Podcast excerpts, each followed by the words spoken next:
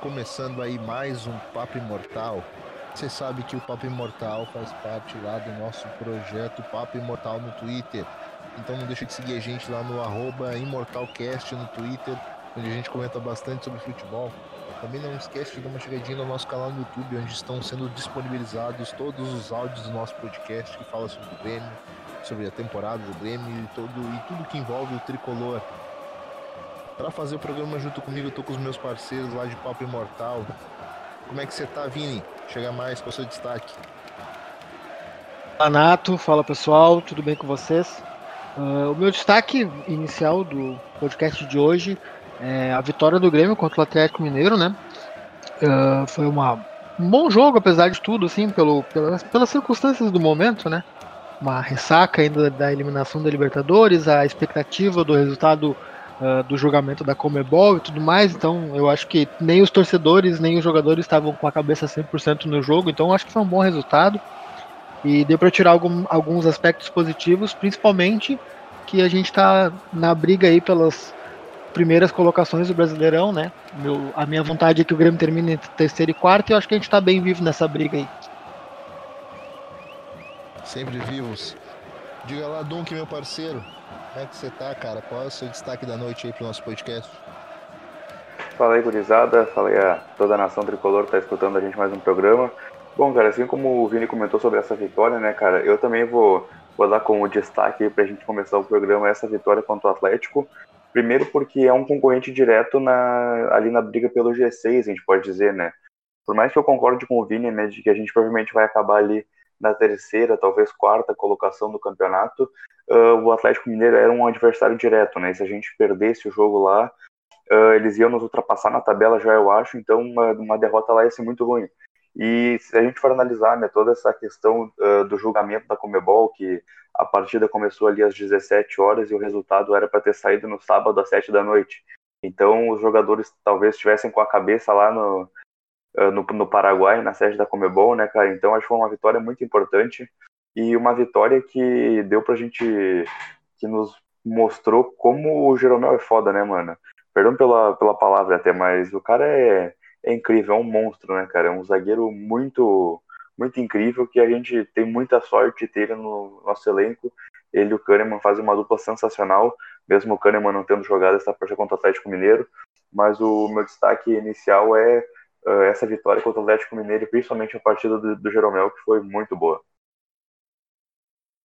Mais uma partida de tanto do Jeromel. Gurizada, então já vamos entrando de cabeça aí no nosso podcast.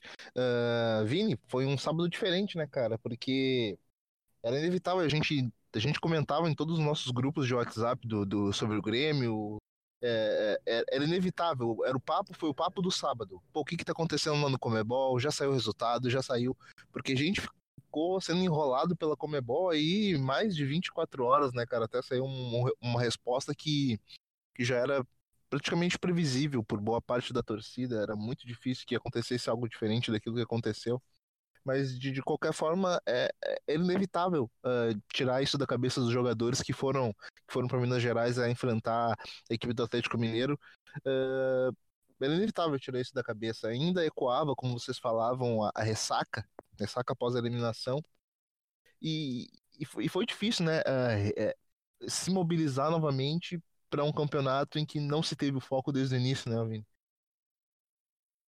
Ah, é verdade, cara. O, o Brasileirão nunca foi nunca foi alvo do Grêmio no, durante a temporada. Por mais que, que o discurso fosse de vamos priorizar as três competições, o Brasileirão ele sempre foi deixado um pouco, um pouco de lado. Uh, por, ser, por ser uma competição mais longa, com uma premiação que não é muito atrativa, e também muito, acho que pelo, pela vontade da torcida do Grêmio de ganhar as Copas, né? Então eu acho que a Libertadores é, vai sempre que o Grêmio disputar, ela vai ser o objetivo principal da temporada, e as outras competições vão acabar ficando um pouco de lado, assim. Mas falando especificamente do jogo contra o Atlético, cara, foi, foi um jogo típico de ressaca mesmo, assim. O Grêmio, eu tava dando uma olhada nos números do jogo aqui, e o Grêmio não, não, não foi o Grêmio que a gente está acostumado a ver em alguns números. Uh, a gente teve menos posse de bola, menos chutes a gols que o Atlético Mineiro, e a nossa dupla de zaga foi, a, foi, o, foi o destaque da partida, assim. Então foi um jogo em que o Grêmio mais uh, reagiu do que propôs o jogo, né?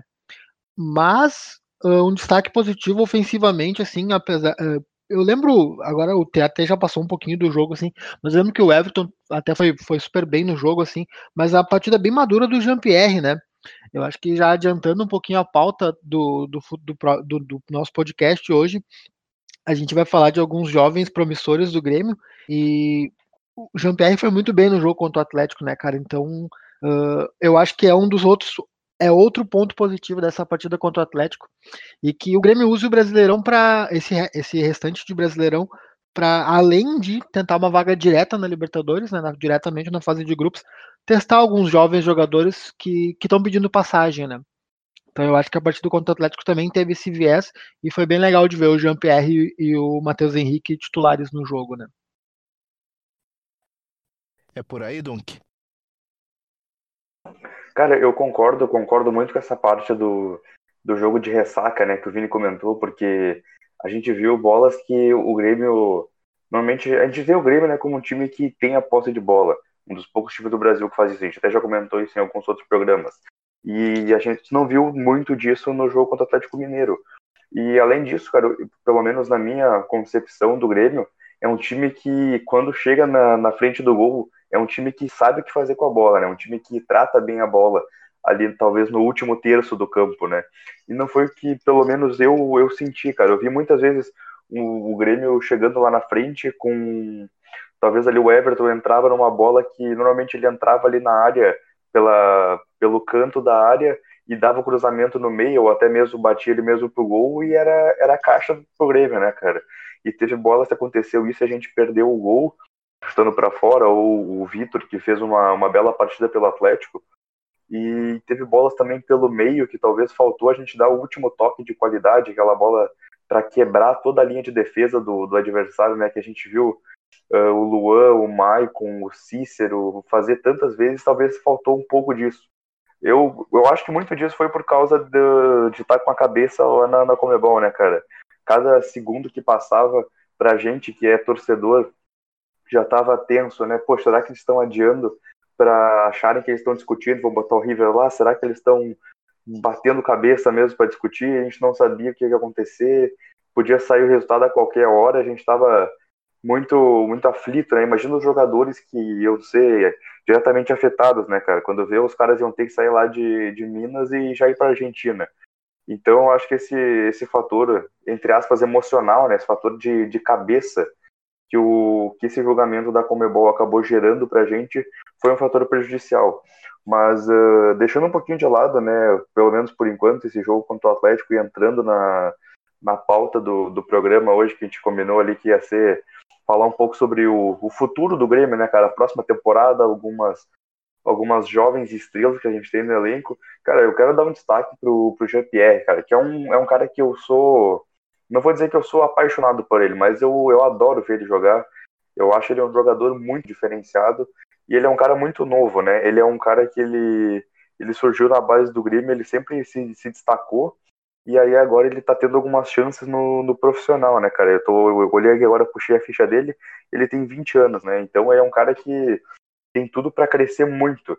E eu já vejo ele como aquele jogador que eu vejo características nele um pouco parecidas com o Maicon, só que talvez fazendo uma função um pouco mais à frente que o Maicon, né? Aquela função que fica ali talvez o que o Luan faça hoje em dia, aquela função de ser um, o meio armador, o, o falso 9 da equipe, né?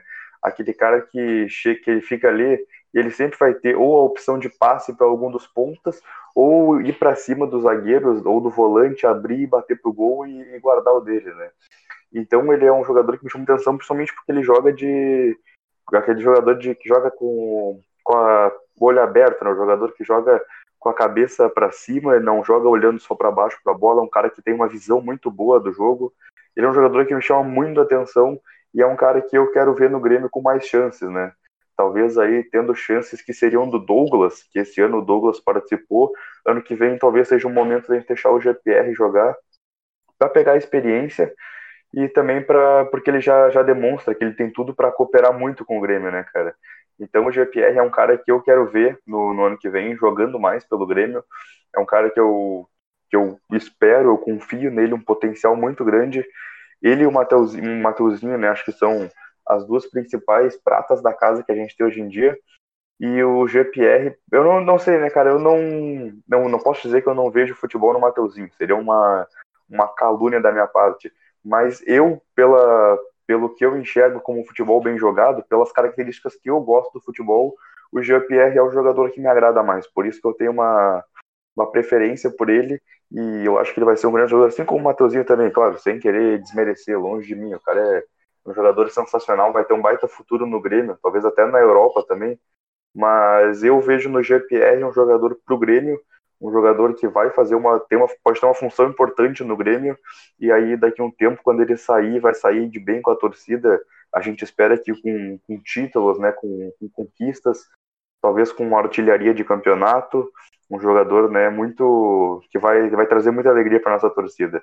Eu vejo o GPR hoje como uma, uma joia que a gente tem, que a gente precisa lapidar essa joia para trazer bastante alegria para a gente, talvez na próxima temporada, talvez daqui a duas, três, mas que com certeza vai nos deixar boas, boas memórias quando for embora para algum outro país aí da Europa, quem sabe. Pois é, Vini, aí ó, o Dunk já entrou na, na pauta, então vamos para ela, cara. O, o, o, Grêmio ele tá recheado de, de, recheado de bons valores aí espalhados pela base. A gente tem aí o próprio PP que começou começou virou uma, uma, uma alternativa interessante para o Grêmio a, a, quando o Everton acabava deixando o time por convocação ou até mesmo por lesão, suspensão. O PP se viu uma alternativa interessante. Aí agora a gente tem novamente o Jean-Pierre, que já era um, um, destaque até ano passado, inclusive. No final da temporada ano passado, ele já vinha se destacando também nesses jogos em que a equipe de transição o Renato colocava, ele, tam, ele também já vinha se destacando. Agora o Matheus Henrique vem surgindo como uma nova, com uma nova, um novo talento aí da base, cara. É, é, é, um, é um momento interessante, né, que o Grêmio vive. O Grêmio projetando muitos valores do meio para frente, né?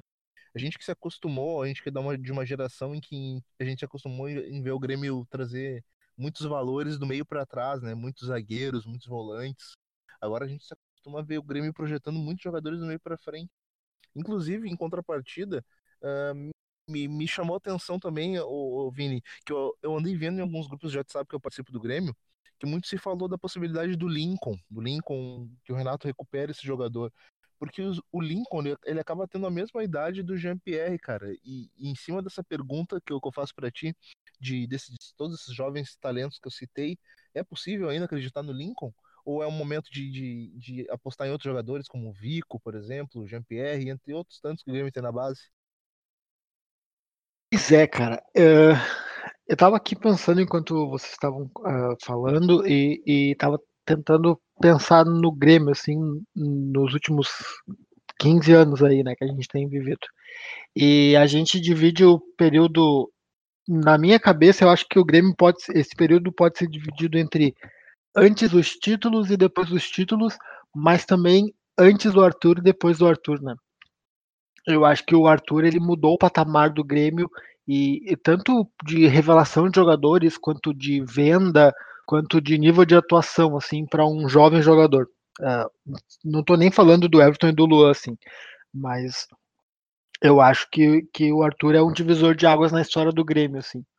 E se antes a pressão para um jovem jogador que subia para o time principal era a de ser a salvação e, e conduzir o Grêmio a um título, uh, depois da, dos, das conquistas e do Arthur, é, ser um grande jogador cobiçado pelos grandes da Europa e ser vendido por muita grana, assim. Eu acho que, que a expectativa da torcida é muito maior agora, assim, com alguns jogadores. Tanto com o Jean-Pierre, quanto com o, o Matheus Henrique. Uh, eu mesmo tenho muita, muita vontade de ver o, o TT, o Bob Sim, então eu acho que a expectativa da torcida do Grêmio ela é muito grande, ela espera um novo Arthur a qualquer momento agora. Então todo mundo tem esse status de novo Arthur e, e cara, isso com, isso já prejudicou alguns jogadores, como o próprio Lincoln, como tu disse.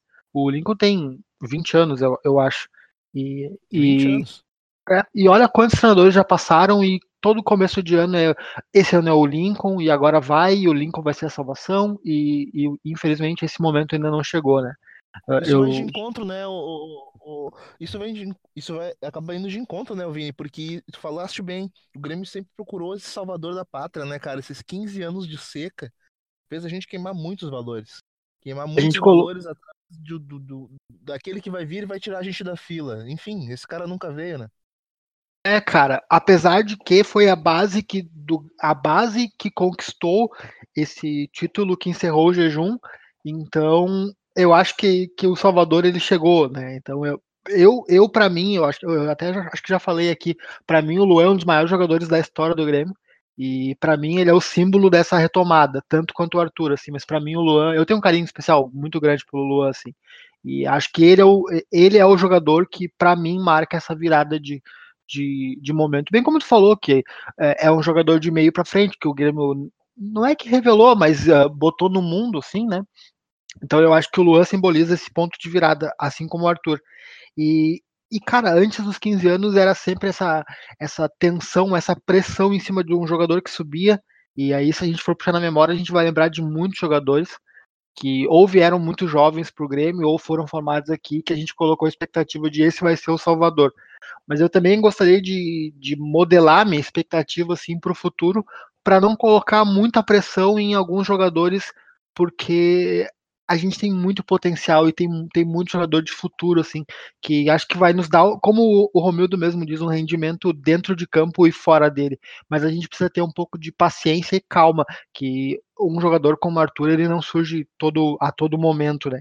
Eu coloco muita expectativa no, no Matheus Henrique, eu acho que ele precisa melhorar em alguns aspectos do jogo, assim, principalmente a questão física, ele precisa, ele precisa ganhar mais corpo, né, como a gente diz, e, e ser um pouquinho mais intenso em alguns momentos, assim, bem como o Jean-Pierre. Eu acho o Jean-Pierre um, um, jogador, assim, de muito talento. Eu acho que ele é mais talentoso do que o Luan, mas ele é muito, muito menos intenso do que um jogador precisa ser, assim. Eu acho que, que ele, como o Dunk falou, ele combina muito com o Maicon, assim, eu, eu vejo no, no Jean-Pierre um Maicon 2.0, mas ao mesmo tempo ele precisa ser mais intenso sem a bola, ele precisa se preocupar um pouquinho mais defensivamente. Eu não digo nem ser um cão de guarda da defesa, assim, mas ser um pouquinho mais intenso né, nesse jogo, sabe? Então, eu acho que, sei lá, para resumir assim, é modelar nossa expectativa para não colocar muita pressão nessa gurizada, porque não é fácil ser o novo Arthur, né? É uma safra tanto, né, o Dunk, assim como o Vini colocou que pra gente também colocou que que, vi, que via na, no, no, JP, no, no GPR, essa, essa, essa, essa possibilidade de jogar também parecido com o que o Michael joga. E eu acredito que essa vai ser uma vai ser uma, uma coisa natural para o Jean-Pierre. Eu acredito que ele, ele vai deixar de jogar muito mais avançado com o tempo, porque é um jogador alto, um jogador que a gente fala de, de quase 1,90m, com uma passada larga, é, é, um, é um meia diferente, né? Um meia. Ele lembra. Ele lembra até, a grosso modo, vou dizer, o Pogba, ter uma, uma passada, uma passada é muito alto, tem uma passada vagarosa. Eu acredito que com o tempo esse jogador ele vai descendo, vai recuando, porque a, a, faixa de campo onde ele joga exige um maior dinamismo. Ele precisa dar o toque rápido, ele precisa conciliar, precisa ser ele precisa de mais campo e para isso acredito que a recuada dele seja necessária. Mas isso isso isso vai ficar muito no olhar do, do, do Renato, naquilo que ele vai naquilo que ele vai vislumbrar de posição para o Jean Pierre. Que, que, expectativas que tu cria para essa para essa base do Grêmio, o, o, o Dunk? Uh, cara, como só... meter, galera. Tranquilo, tranquilo. Eu, eu, eu, gostaria que o Renato recuasse o Jean-Pierre, porque o Dunk falou de ele ser o substituto do Luan. Eu gostaria de ver o Tony Anderson substituindo o Luan, porque eu acho que o Tony tem muito potencial. Não sei se tu concorda, Dunk. Cara, eu, eu acho que o Tony Anderson, quando ele chegou aqui, ele deu uma demonstração de potencial muito boa, mas aí depois não sei se ele. Não sei o que aconteceu, né? Mas acho que ele deu uma talvez ele tenha ficado um pouco tímido no elenco, não sei o que aconteceu, ele não, não demonstrou mais o futebol que ele chegou a demonstrar logo que ele chegou. Mas eu acho que é uma coisa que o Renato pode muito bem uh, ver nos treinos e também testar em alguns jogos, né, cara? De, de meio que brincar com essa base que a gente tem, né? com esses jogadores promissores. Uh, mas só para fazer um comentário sobre o que o Vini falou, né? Ali, quando o Vini comentou sobre o TT, eu comecei a pensar né, sobre os jogadores da base que a gente está falando aqui hoje, o Arthur, o Jean-Pierre, o Mateuzinho, eu comecei a, a, pensar e até dei uma pesquisada aqui sobre os nossos destaques da base que a gente não, não viu ainda, né, cara? Destaques do Sub-15, Sub-17, e eu puxei aqui alguns nomes que são muito interessantes e que com certeza daqui a, não sei, quatro, cinco, talvez até dois anos alguns, não, não tenho como fazer essa previsão hoje, a gente já vai estar tá vendo na equipe titular como a gente tem na, no time sub-20 o Victor Bob Sim, né, cara, que é um volante espetacular, que é um cara que eu acho que na, na próxima temporada ele já deve começar a ganhar um, um pouco de, de, espaço no elenco. Eu colocaria ele na equipe do, do Gauchão, né, o, o Victor Bob Sim. A gente também tem o goleiro Felipe Mediolaro, que já foi convocado para a seleção brasileira também. E tem o, o TT, né, cara, como o Vini falou, que já foi convocado para a seleção principal e que, se eu estou bem lembrado, né, se não me falha a memória, nenhum desses três teve uma chance na, na equipe principal do Grêmio ainda. Eu acho que não chegaram nem a ser relacionados para a equipe ainda. E são jogadores que eu gostaria de ver, talvez no gauchão do ano que vem seja uma boa chance para pegar um pouco de rodagem, né? E aí, para falar em, em, números, a gente teve para nessa última convocação da seleção brasileira, a gente teve quatro jogadores do sub-15, dois jogadores do sub-17 e dois jogadores do sub-20. Isso é, isso confirma o que a gente está falando aqui, né, cara? A gente está falando de, de uma base boa, de uma base que, que forma jogadores que, e jogadores esses que têm tem chance, tem destaque aqui no Grêmio, né, cara? Isso só prova que a, a, nossa base já formou muita gente boa, a nossa base já pegou pegou o Luan no começo da carreira e transformou ele no, no jogador que ele é hoje. A gente pegou lá o Pedro Rocha, que também chegou novo aqui no Grêmio, a gente transformou ele num jogador, assim como a gente formou o Arthur na nossa categoria de base, né, que hoje é, é titular no Barcelona, tá lá jogando Champions League agora, né, cara, é, tem nem o que, o que falar do, do Arthur. A gente ainda vai formar muitos jogadores, né, cara, a gente formou, for, transformou o Everton nesse jogador que ele é hoje, que é o melhor jogador do Grêmio nessa temporada, que tem tudo para ir para a Europa no próximo ano, ou, ou talvez daqui a dois anos, e a, a, nossa base vai continuar formando gente, gente boa, né? Jogadores bons. O Bob Sim, que muita, eu, já vi muita gente especulando ele em gigantes da, da Europa, e é um cara que eu acredito que ele tem essa capacidade de chegar lá.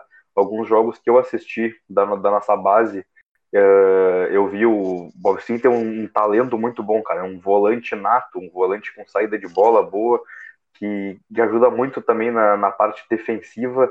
É um volante muito bom que talvez venha para ser um substituto do, do Maicon na função defensiva dele, fazendo talvez o papel do que o Michel faz uh, hoje em dia, né? Um volante mais de defesa que, que fica mais.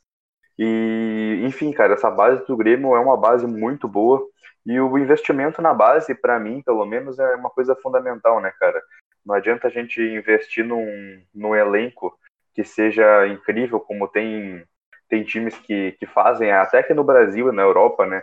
Times que vão lá, contratam 15 jogadores sensacionais, 11 titulares e 4 reservas, e só que não tem, não vai ter uma, uma sucessão nesse, nesse trabalho, né, cara? Não tem categoria de base no, na equipe, não, não tem investimento na base do time, e aí em algum momento essa, essa bomba vai acabar estourando, né, cara? Em algum momento esses jogadores vão ser vendidos, talvez vão se aposentar, vão estar machucados, e a reposição vai ser muito fraca. Isso é uma coisa que, pelo menos, eu não vou dizer que o Grêmio não sofre disso, porque a gente viu o, Bressan tendo que entrar em campo na, no jogo da Libertadores, né? O que, enfim, a gente já, já falou sobre isso, não vou voltar para esse assunto de novo. Mas essa base do Grêmio me traz uma perspectiva de futuro muito boa para o nosso time. E eu acho que essa, esses jogadores da base, TT, Bob Sim, o próprio goleiro, né, o Felipe, vão nos trazer muitas alegrias ainda e com certeza vão. Não digo que vão fazer história aqui no Grêmio, mas com certeza vão deixar o nome deles marcado em algum pôster de campeão, isso com certeza eles vão. O, o, o interessante isso que você me falou, cara, porque enquanto vocês estavam estavam discorrendo aí sobre sobre essa condição da base, que, que a base nossa hoje é muito forte, muito é uma referência muito grande para seleções de base, para enfim, para tudo que a gente vem fomentando aqui no Brasil. E cara, e ao mesmo tempo eu fico pensando o seguinte: para o jovem aparecer, Os mais velhos têm que dar espaço. E com isso, Vini, uh, me vem aquela questão que a gente já vem batendo em alguns programas aqui, cara. Como é que o Renato vai conseguir fazer essa transição de tirar os velhos e, e, e subir os, os, novos, cara? Com isso, a gente vai ter que tirar Douglas, o Moura, a gente vai ter que tirar o seu Marcelo Oliveira. Cara, e, e esses caras, eles são lideranças, são lideranças de certa forma até positivas fora do, fora do contexto do, do, das quatro são lideranças uh, que, que, que formam um grupo do Grêmio, que fazem o grupo do Grêmio ser positivo. Cara, de, de que jeito que o Renato vai conseguir conduzir isso? Porque da mesma forma que ele pode tirar de repente um Léo Moura, dispensar um Mar, dispensar um, um, Douglas, o grupo pode sentir isso e, e acabar se contaminando que forma tu vê isso, cara? Essa, é que o Renato consiga fazer essa transição de forma, de forma gradual e que ao mesmo tempo ele não, não perca o elenco com isso? Porque a gente sabe que é complicado, né? Pois é, cara. Uh, eu imagino que, que a gente vai, vai passar por um momento delicado uh, nessa transição. Porque eu, eu acho que futebolisticamente falando, uh, algumas lideranças do Grêmio elas não podem mais jogar. E é difícil tu manter um jogador no elenco sabendo com ele sabendo que ele não vai jogar. Caso Marcelo Oliveira. Como tu vai manter um cara tão influente no grupo, tão influente uh, com vários jogadores, mas que tu sabe que compromete no teu time, tu perde pontos, a gente sabe, a gente perdeu pontos uh, por falhas dele, como é que tu vai manter um cara no grupo que tu sabe que não pode jogar? Uh, tu vai ter que priorizar uma das duas. Ou tu tem. Oi, diga, Nato. E ao mesmo tempo, né? E ao mesmo tempo, né, Vini, o Marcelo Oliveira, de repente, é aquele cara que vai puxar a oração quando o time já tá na boca do túnel, é aquele cara que, que é o elo de ligação entre, entre os jogadores e o técnico, entre a comissão técnica. Pô, é foda esse momento, né? muito complicado, cara. Uh, a gente vê alguns vídeos, no, principalmente no Instagram, do próprio Grêmio e dos, dos jogadores, e tu vê caras como o Douglas e o Marcelo Oliveira, principalmente, que eles são incríveis. O, o Douglas, muitas, muitas vezes eu vi ele cuidando do Matheus Henrique, por exemplo. Uh, esses jogadores eles são fundamentais para um elenco, né? Tanto pelo caráter vencedor que eles já tiveram, e essa, é, esses títulos que eles já conquistaram, essa experiência, que é uma das coisas que a gente uh, elogia esse time do Grêmio, né? Que ele não se assusta em decisões, né? Muito por esses jogadores que, que têm essa mentalidade vencedora, já têm títulos conquistados. E, e, é muito difícil assim, tu tirar um Marcelo Oliveira, por exemplo, do grupo. Cara, quando eu vejo os vídeos do, do Instagram do Grêmio e dos jogadores, eu fico apaixonado assim pelo quão querido ele é com os jogadores, quão querido o grupo é é, esse e, grupo Vini, uh, desculpa te, te, interromper, mas só um comentário que eu tava vendo até um negócio hoje de tarde, que depois do, do jogo da, da terça passada, o, o Bressan ele recebeu uns dias de folga, e hoje foi o dia que ele voltou a treinar. E no antes de começar o treino, no, na parte do aquecimento, quis fazer aquela corridinha em volta do campo, uma imagem muito, até eu acho que é muito marcante, né, cara? Tava o Jeromel, do lado dele o Bressan do lado do Bressan o Douglas e do lado do Douglas o Marcelo Oliveira. Então o Bressan ele volta com, com psicológico lá embaixo, né, cara? Poxa, eu, eu causei uma eliminação uh, de, de, Libertadores, uma semifinal num, num pênalti meu. E aí ele volta e aí a gente pode ver que dá para ver que o grupo acolhe ele e a liderança que tá lá é o Douglas e o Marcelo Oliveira, que a gente sabe que não estão mais tendo tanto espaço no elenco e que talvez para a próxima temporada eles sejam forçados a não ter esse espaço pelos jovens que estão vindo aí. Então é um negócio muito que comprova isso que tu falou, né, da, da liderança que eles têm no elenco. É, dá para ver que eles são peça fundamental no, na relação desse grupo e concordo que vai ser uma coisa muito muito difícil do, do Renato conseguir gerir isso aí. Eu, eu dei RT nessa imagem, acho que até mandei para vocês no, no grupo do nosso WhatsApp, né? Para mim essa imagem ela é emblemática, cara. É, eu acho que ela ela explica muita coisa desse grupo do Grêmio, assim, sabe? Eu até fiquei um, confesso que eu fiquei um pouco até emocionado, assim, cara, porque a gente tá vivendo um grande momento, cara. E foi, foi foi muito bonito, assim, sabe? Eu acho que o, o Panda até comentou, né? Uh, passada a raiva que a gente sentiu, assim, pelo lance do Bressan, depois me deu um pouco de pena dele, sabe, cara? E aquela imagem foi, foi para mim, assim, emblemática do que é esse grupo do Grêmio, sabe?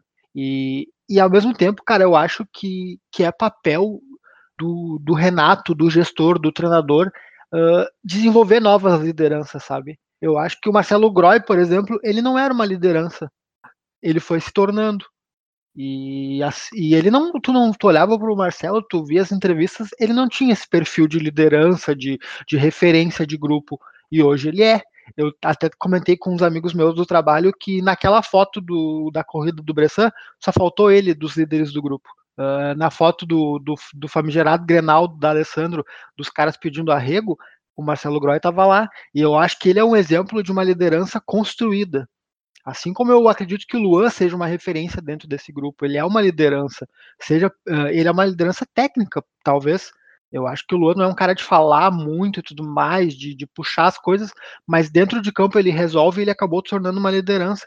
Então eu acho Como que, que o Jeromel, né? Como o próprio Exato. Jeromel, o próprio Marcelo Oliveira, são lideranças. Exato. Marcelo, Marcelo Groy, são lideranças que não, que, que, que não precisam falar muito. Tecnicamente, elas já demonstram o seu valor, né? O próprio Michael, ele chegou com muita desconfiança, quietinho, foi crescendo, virou capitão, e hoje ele bota o dedo na cara dos juízes, ele é, para mim, cara, o Michael, ele é outra coisa que eu acho que a mudança de atitude desse grupo do Grêmio, assim, eu nunca vou esquecer de um Grenal dentro do Olímpico, uh, se eu não me engano era na época do Rockenbach, ou antes, um pouco antes até, que era um Grenal, uh, o Grêmio sofreu uma falta, e os jogadores do, do Inter, o Índio, colocou o dedo na cara do jogador do Grêmio e ninguém cercou os jogadores do Inter, ninguém cercou o juiz. Hoje isso não acontece, cara. Tu, tu ninguém, tu não como o Vitor fez com o Jean-Pierre, colocando o dedo na cara do Jean-Pierre no jogo contra o Atlético, tu não vê, uh, esse grupo do Grêmio não, não deixa mais isso. É esse tipo de liderança anímica também que o Maicon exerce, que, que, é, que é um dos fatores que, que nos colocaram para cima, assim, essa fome de vencer, essa, não ficar uh, se conformar com o resultado, né? E, eu acho que o papel do. Não, não aceitando pro D'Alessandro a, a, a, velha falácia do D'Alessandro, né? É, é, não, não admitindo mais esse tipo de coisa. Né? É, foi muito esperto, provocou o cara no começo do jogo, tirou ele fora do jogo. Mas como eu ia falando, cara, eu acho que é papel do Renato e do, e do próprio grupo mesmo desenvolver essas novas lideranças, porque, cara, querendo ou não, um dia esses jogadores eles vão passar, eles vão parar, eles vão ser vendidos, uh, e, e o grupo precisa criar novas lideranças. Então, porque, cara, é, é fundamental que o Grêmio dê um passo adiante. A gente já conversou sobre isso, né? É fundamental que o Grêmio dê o, o próximo degrau dessa escada. E, e para isso precisa rejuvenescer o elenco, precisa parar algumas arestas. Alguns jogadores não podem mais jogar e precisam subir jovens jogadores, né? A gente, eu, eu concordo muito com os nomes que o Dunk citou. Até eu sempre falo do, dos três assim. O Felipe, para mim e para muita gente, ele é um dos três melhores goleiros sobre 20 do Brasil, né? Então a gente tem um grande goleiro na base. Eu acho que ele é sim o substituto do Marcelo. E, e, é um grande goleiro, eu tenho muita esperança no Felipe, assim, não é de hoje que eu o acompanho, Uh, a gente tem o, o, Bob Sim, que os jornais da Espanha chamam ele de Busquets brasileiro. Eu acho que a gente tem que ficar atento a esse jogador. Ser comparado a um dos maiores jogadores da história na posição é, é, é um elogio e tanto, né? Apesar de uma responsabilidade muito grande, é um elogio muito legal. O TT, cara, eu, eu vi alguns vídeos do TT assim, e, é um, e, é, e o apelido Furacão TT que ele leva é sensacional, porque ele é um furacão, assim até é, é um jogador muito promissor, assim. E, e, é um outro momento, né? O Grêmio tem formado atacantes, né? O Everton, Pedro Rocha, o TT.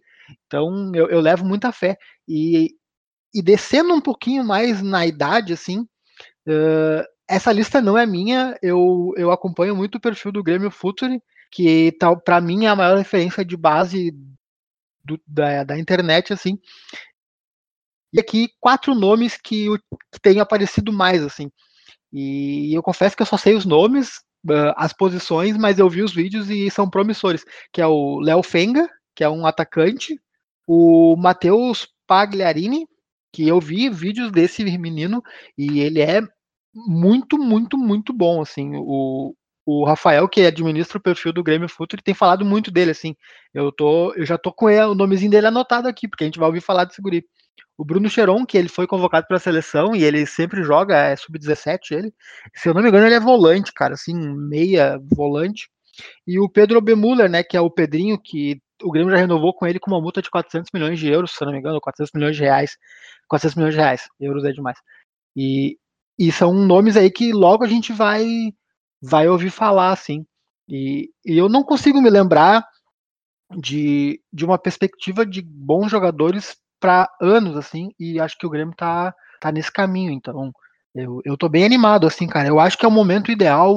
Uh, o time já tá consolidado, já tem títulos, a base é próspera, o modelo de jogo é consolidado. Eu acho que o Renato vai ficar, então isso é mais um ponto positivo. Então, é, essa mudança e esse próximo andar do patamar do time do Grêmio tem tudo para ser o mais suave possível. Eu acredito muito nisso. Se Deus quiser, né, cara? Ô, Dunk, uh, a gente já vai entrando na reta final do nosso podcast de hoje.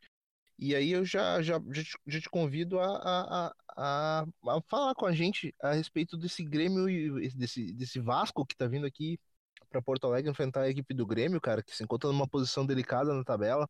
Uh, é jogo para ter algum perigo, uh, os titulares já podem, podem jogar normalmente, não sei o que, que o Renato pretende fazer, se já pretende dar férias para alguns jogadores, uh, embora o Grêmio ainda tenha algumas rodadas pela frente, precise efetivamente conquistar a vaga na Libertadores do ano que vem, até de forma direta, para evitar, evitar maiores transtornos. Esse Vasco ele pode aprontar alguma coisa ou, ou, ou é jogo jogado para o tricolor encaminhar mais uma vitória? Cara, uh, o Vasco é, é, um time que vive uma situação bem complicada já vem de alguns anos, né? Ele tem muitos problemas lá dentro em questões políticas e tal. É um time que caiu algumas vezes já recentemente, mas ainda assim é um time que a gente tem que tomar bastante cuidado sempre, né, cara? Sempre vai, é uma camisa pesada do futebol brasileiro que a gente sempre tem que tomar cuidado. E tem que tomar muito cuidado. Também, né, Exatamente. Tem que tomar cuidado com o, com o Maxi Lopes, que tá fazendo um, desde que chegou, uh, nos, ele jogou 15 jogos, tem 11 gols e 4 assistências. Eu ouvi esse dado hoje sobre ele, que, cara, se a gente for pensar, é um dado absurdo, né? Um cara que chega no Vasco, que é um time com muitos problemas de elenco, problemas internos, e ele chega e assumiu a responsabilidade, né? E então eu acho que o Grêmio tem que ir com o time titular, assim. Eu acho que tá, tá cedo ainda pra gente pensar em dar férias pro jogador, férias ali na metade de, de dezembro, quando tiver tudo definido, aí sim a gente pode de, deixar os caras descansar bem para a próxima temporada. Mas eu acho que a gente tem que ir com, com a força máxima que a gente tiver. E talvez indo com força máxima, mas colocando ali talvez colocando o GPR para jogar. Não sei como é que tá a situação do, do Luan, devido àquela lesão que ele teve no, no tornozelo, né? Que me fugiu o nome agora. Eu não sei, eu confesso que eu não sei como é que tá a situação do, do Luan, se ele tá disponível para o jogo ou não. Uh, mas talvez eu seja uma, jogo dar uma. uma... Vi uma notícia que o. Eu não sei se é. Agora, desculpa até, não sei se é uma notícia verdadeira e tal. Mas eu vi que o Renato falou que o Luan não volta e o Jean-Pierre é o substituto dele enquanto o Luan não voltar. E que... É, então, a gente, a gente vê aí, né? Mas, uh, então, talvez seja jogo pro Jean-Pierre, né? Um, que eu já, já falei aqui hoje, uh, quanto eu gosto dele, né? Com certeza vou ficar, vou ficar feliz de ver ele em campo, embora fique, sinta um pouco pela lesão do, do Luan, mas uh, mesmo assim, é, é campeonato que, que segue, né? temos que jogar, temos que vencer o Vasco para nos manter nessa, nessa briga para classificação direta para Libertadores, né, cara? Porque para Libertadores é uma coisa, aquela coisa chata, né, que ninguém quer.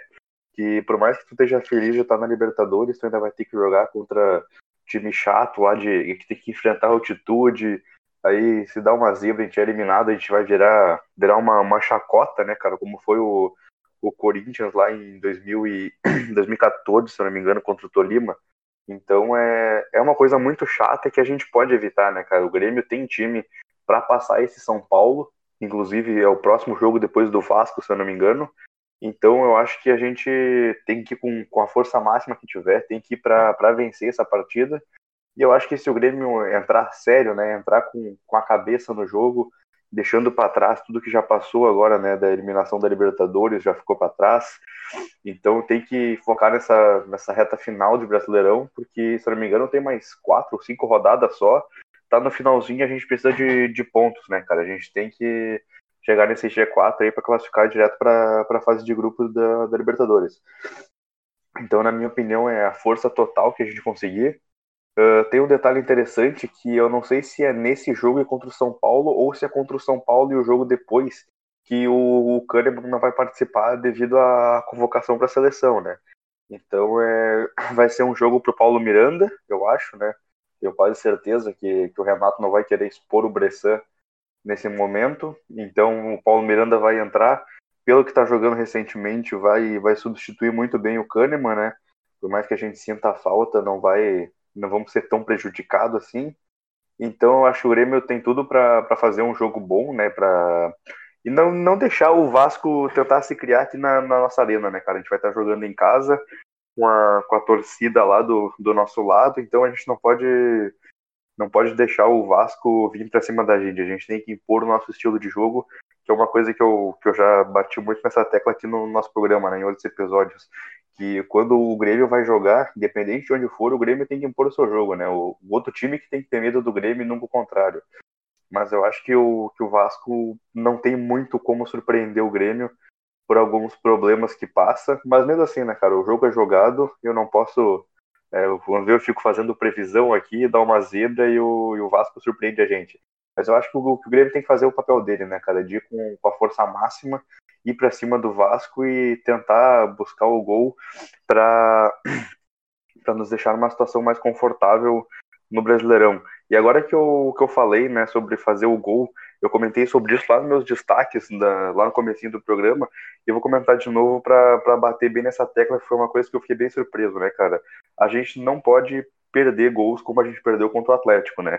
Uh, o jogo tava 1 a 0 o Atlético tava cruzando algumas bolas perigosas para a área, e a gente chegava lá num contra-ataque de 3 contra 2 ou 4 contra 3, a gente tinha vantagem numérica e tentava dar um toquezinho um toquezinho a mais, perdão, para enfeitar a jogada, uma coisa assim, isso não pode acontecer. Por isso que a gente tem que fazer o gol, né, cara? Tem que, tem que matar o jogo quando dá. Então eu acho que o, que o Grêmio tem que ir com força e espero sair com a vitória e mais perto aí do, dos líderes do campeonato. Talvez até, quem sabe, a gente consiga arrancar um segundo lugar nessa reta final de campeonato, né, cara? Eu não vou dizer que é uma coisa que eu duvido de acontecer, porque eu acho que a gente é mais time que o Inter e a gente vai ter que ver como é que vai ficar o campeonato. Mas é, é isso aí, o Grêmio tem que ir com, com tudo e buscar essa vitória aí. Cara, é sim. É. Eu acho que o jogo do Vasco é, é jogo para ganhar. Eu, eu não, não quero subestimar o Vasco, porque a gente sabe que nessa reta final de campeonato, faltando tão poucos jogos assim, uh, os times que estão brigando para não cair, principalmente, eles, eles jogam a 200% da capacidade, assim. A vontade é ela se sobressai assim. E o Vasco é um time que não vai querer cair pela, sei lá, terceira vez, acho, sim, em pouco tempo. E o Max Lopes está vivendo um grande momento lá, tem sido fundamental. Então eu acho que é um jogo para ter atenção. E logo logo a gente tem confronto com o São Paulo, então uma vitória hoje contra uma vitória agora contra o Vasco, ela vai ser fundamental assim para as minhas pretensões, né? E acredito que as do Grêmio também de ficar entre ali o terceiro e quarto lugar que, que eu acho que é, é, é, provável, cara. É só o Grêmio querer, assim. É, mais do que terceiro, eu, eu, confesso que eu não dei olhada, uma olhada na tabela, é, nem do Inter, nem do Flamengo, assim. Mas uh, entre terceiro e quarto lugar, eu acho que o Grêmio tem, tem como condições, assim. Apesar de ter se ligado muito tarde no campeonato, ainda acho que é possível. Principalmente porque o São Paulo não vem muito bem, assim. O próprio Inter, né? Não tá, assim, no seu primor técnico. Uh, não vive uma fase, assim, glamourosa. Eu acho que é o momento do Grêmio se ligar no Brasileirão e, e pegar essa vaga direto na Libertadores. Até porque, cara, a fase inicial da Libertadores, se tu não pega a fase de grupos, ela te obriga a jogar mais cedo, né? E tu não vai botar um time alternativo numa Libertadores independente da fase, né? Apesar de, de que nosso nosso time não vai ser como ano passado, que foi até o foi até o mundial e por isso teve menos tempo de férias é preferível que o grupo descanse um pouco mais, né? Que os principais jogadores aí não tenham que voltar tão cedo. Então, uh, o planejamento do, do, do, do, grupo mesmo, do time, das férias, depende muito disso, né? Então, que o Grêmio consiga garantir a sua vaga na fase de grupos para evitar ter que jogar tão cedo, né?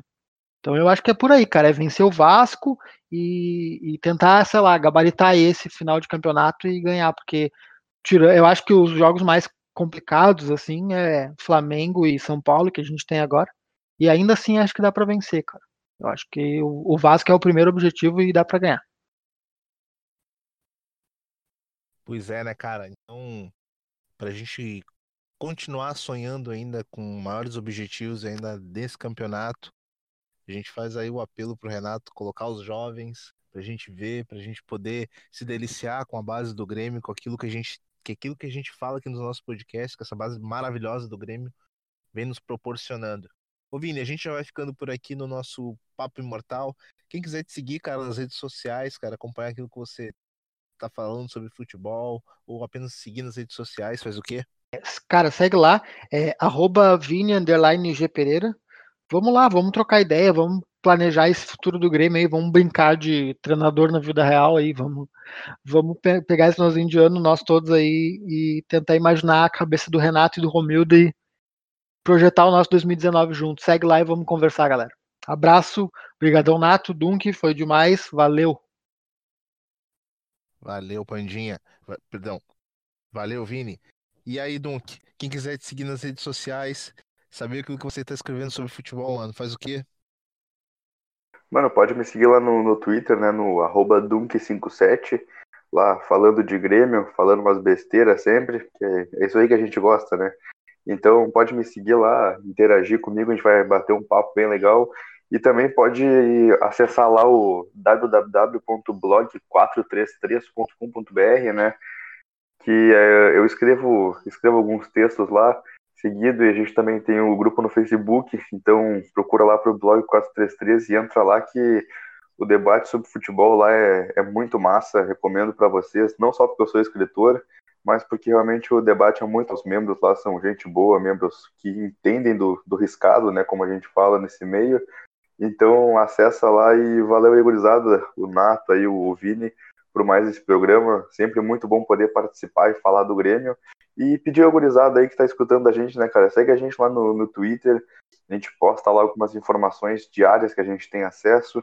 Também se inscreve lá no YouTube, dá aquela força pra gente, por mais que não seja o, o, agregador preferido de muita gente, mas se puder dar aquela força lá pra gente que não, não custa nada, né, mano? É isso aí, gurizada. Valeu, abraço.